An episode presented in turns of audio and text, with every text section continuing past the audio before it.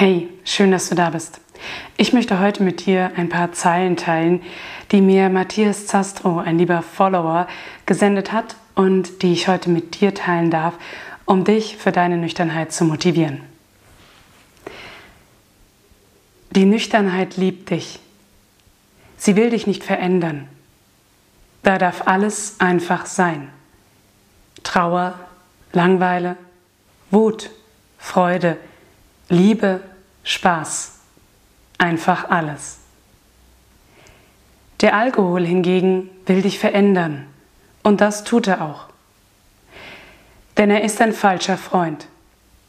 Er kann es nicht leiden, wenn du du selbst bist. Die Nüchternheit akzeptiert und liebt dich genauso, wie du bist. Mit ihr darfst du endlich loslassen. Du darfst endlich du selbst sein. Sie ist dein wahrer Freund und deine wahre Liebe. Und sie wird immer für dich da sein. Wenn du willst, für den Rest deines Lebens. Ich hoffe, das kann dich ein bisschen motivieren. Und ansonsten wünsche ich dir noch eine schöne Woche. Bleib klar im Kopf und bis Freitag. Deine Jana.